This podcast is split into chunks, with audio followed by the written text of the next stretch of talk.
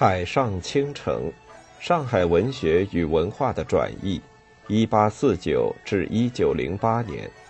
作者吕文翠。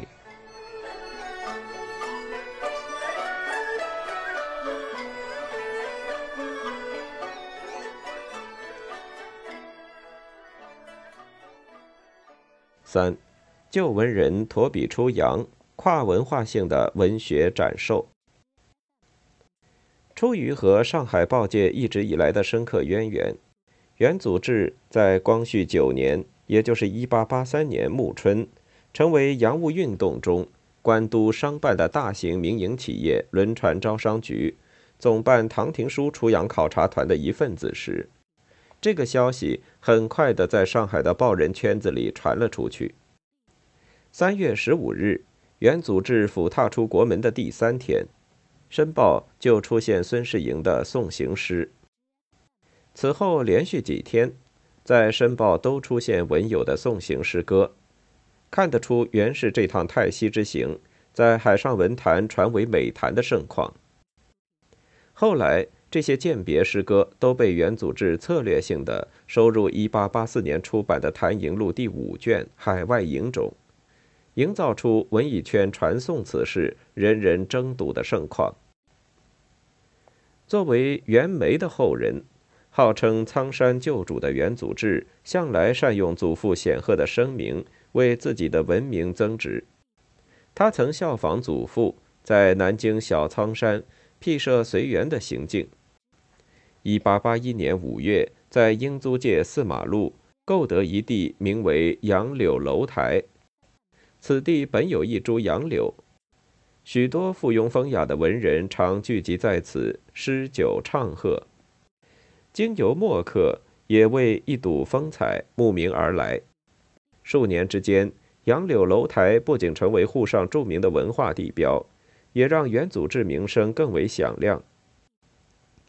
上面这首诗强调的苍山既奇有极。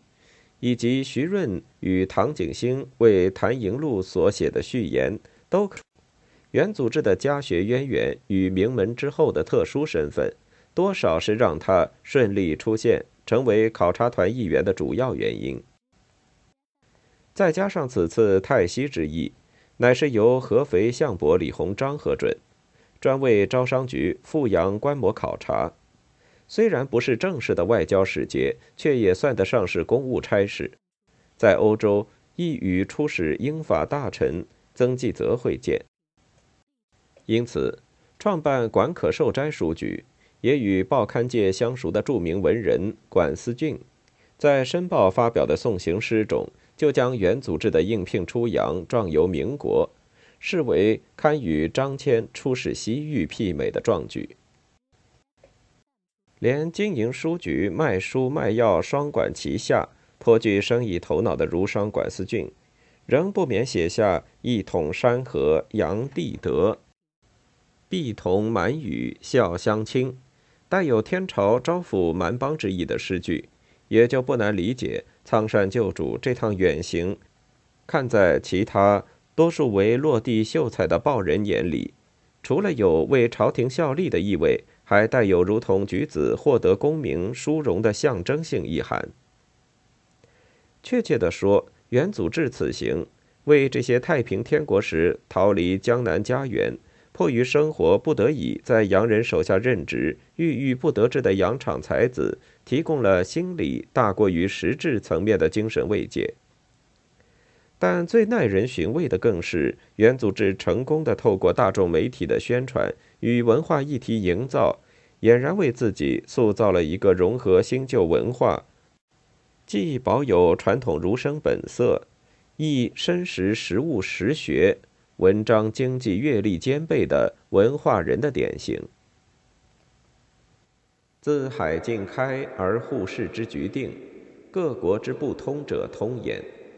然但见彼来不闻此往。绝后闽越穷戍冒险谋生，始建区南洋小岛，及其所至，亦景至英之印度、新金山、美之旧金山而止，而欧墨之洲罕构。同治年间，异采西法，遣使出游，安稳归国。于是范重阳屡异域，人各有志，邦交日广，使臣分驻，商旅长征，且渺天涯若停户。特是持节者上名，复犯者尽力。其与旅居于异，要端记载，美贤缺陷，及相与从事者，或苦无实践未充，无心详训，偶然着笔，求实为难。陈衍昌的序言证明了王氏该书比起出使大臣的日记或商贾海外见闻。更能得到文人圈与知识阶层的高度认同。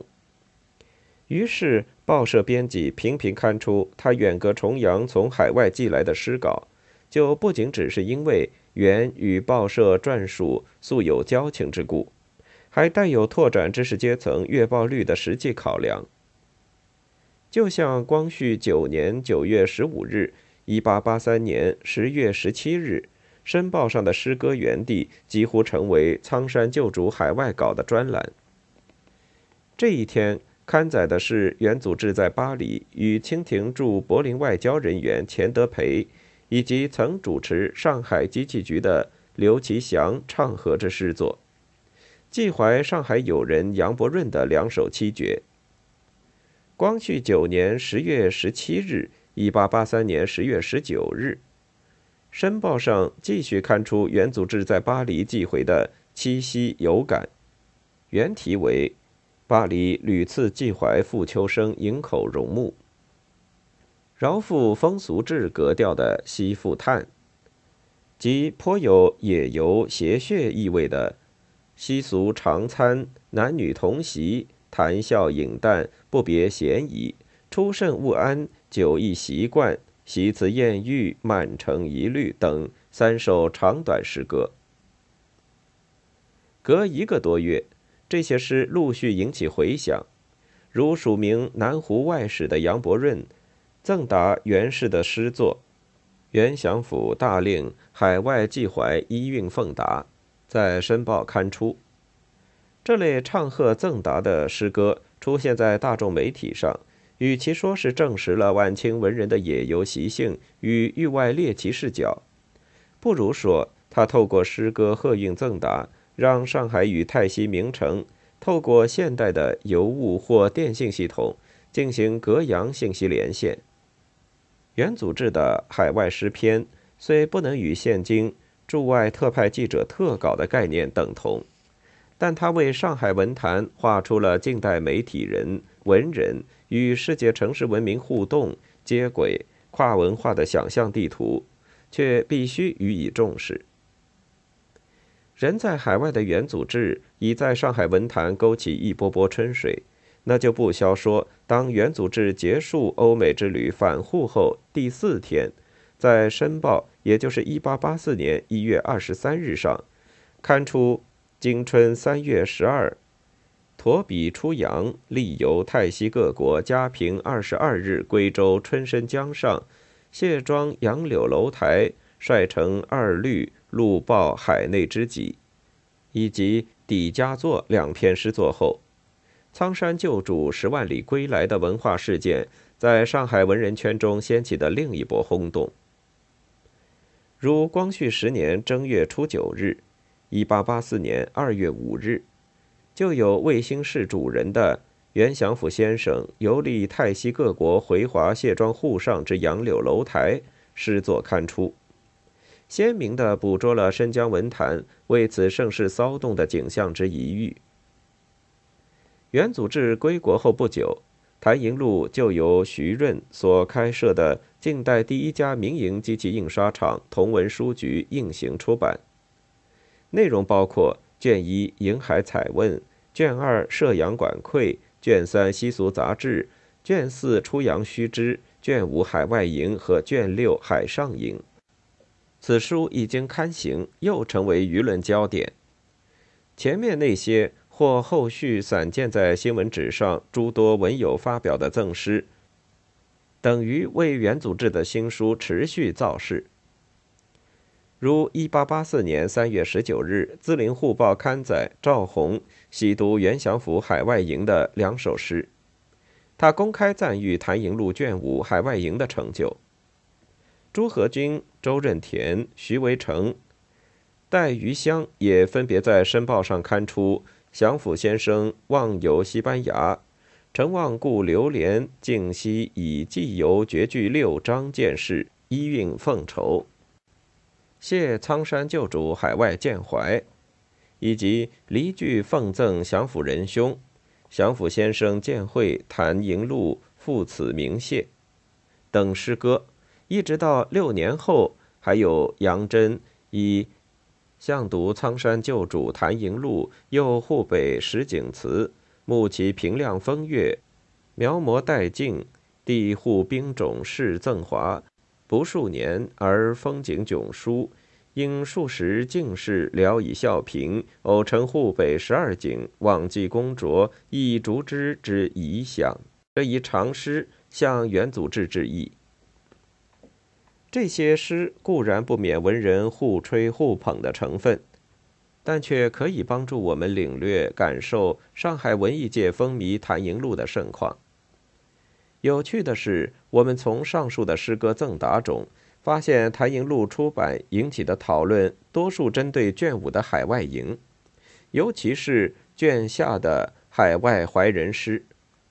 严格说来，这些诗歌大多数与域外景物并无多大关系，仅是元祖志在海外怀念故地友人之作。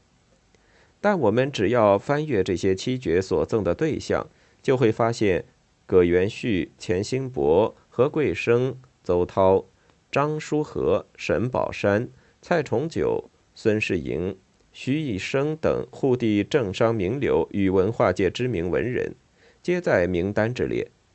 甚至谭迎录还载有作者归航游经香港，特地拜访当时人在湘江却在申城极负盛名的王涛。以两首律诗相赠的过程。这样看来，在书中收入众多怀人绝句的做法，放在不乏出使东西洋日记或泰西文件录应行出售、竞争越来越激烈的沪地出版市场中，也就不单纯只是记录了作者的逆旅情怀，还带有与文化社群互动对话。激起阅者呼应回响的独特性。颇富生意眼光的管思俊看中此书的商业潜能，1887年就由自己的管可寿斋书局重印了木版本的《谭营录》，报上刊登的广告标题与书局兼卖的化妆品相映成趣，